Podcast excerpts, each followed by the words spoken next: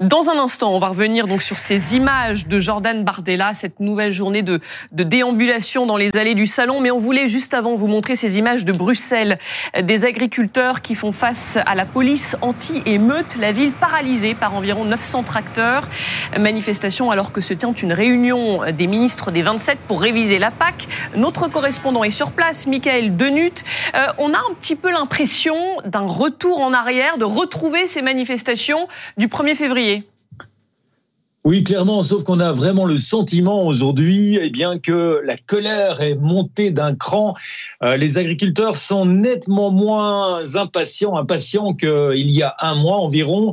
Il y avait, vous l'avez dit, euh, pratiquement 1000 tracteurs dans le quartier européen. Ils ont fait brûler des pneus, il y a eu des affrontements avec la police, euh, il y a eu euh, certains moments de tension. Ils ont quitté ensuite en cortège eh bien, la capitale euh, vers 18 heures dans un cortège de klaxons et ils ont bloqué une partie du ring tout un moment. Donc ça a été très compliqué aujourd'hui dans le quartier européen, mais aussi autour de Bruxelles. Et puis les revendications, elles sont toujours les mêmes. Hein.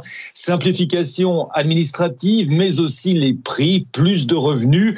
Et certains nous disaient, voilà, euh, on n'y croit pas tellement, on n'a pas l'impression d'être écouté ici euh, par euh, les autorités européennes et on reste mobilisé surtout, on reste mobilisé à un point tel, eh bien, que les agriculteurs promettent de revenir dans une semaine, la semaine prochaine, s'il n'y a pas des avancées significatives dans le dossier. Merci beaucoup, euh, Mickaël. C'est vrai que la pression, on se rend compte, elle n'est pas qu'à Paris. Euh, elle est espagnole, elle est portugaise, elle est allemande, elle est italienne, elle est européenne. C'est pas qu'en France. Oui, c'est ça. La crise que traverse l'agriculture, c'est pas une crise nationale, c'est une crise mondiale dans un affrontement euh, lié à la mondialisation, lié aux différences de coûts de, de prix de revient des produits, lié au fait que les, les, les civilisations européennes, enfin les pays européens veulent des normes environnementales, veulent la protection euh, euh, vis-à-vis du changement climatique, alors que des pays s'en exonèrent. Et euh, voilà, évidemment, c'est pas une crise franco-française. Mais pourtant, on a quand même l'impression que depuis des semaines, on nous annonce des nouvelles mesures, y compris au niveau européen, au niveau européen sur les jachères, par exemple.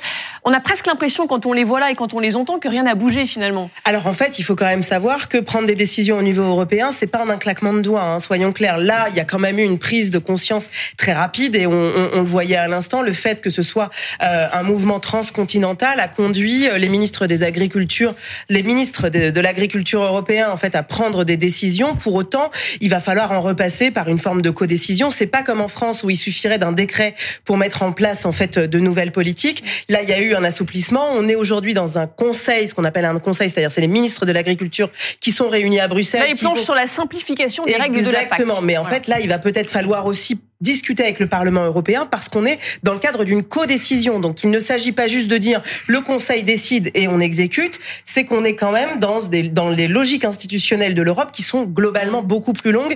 Et là-dessus, même s'il y a un consensus politique, euh, ça va pas être aussi évident. C'est pas un claquement de doigts. Même d'ailleurs sur le plan français, bien sûr, on n'est pas, on discute pas euh, comme cela. Il y a un certain nombre de règles à respecter, de réunions interministérielles, de consultations, d'études d'impact. Et tout ça prend du temps, justement.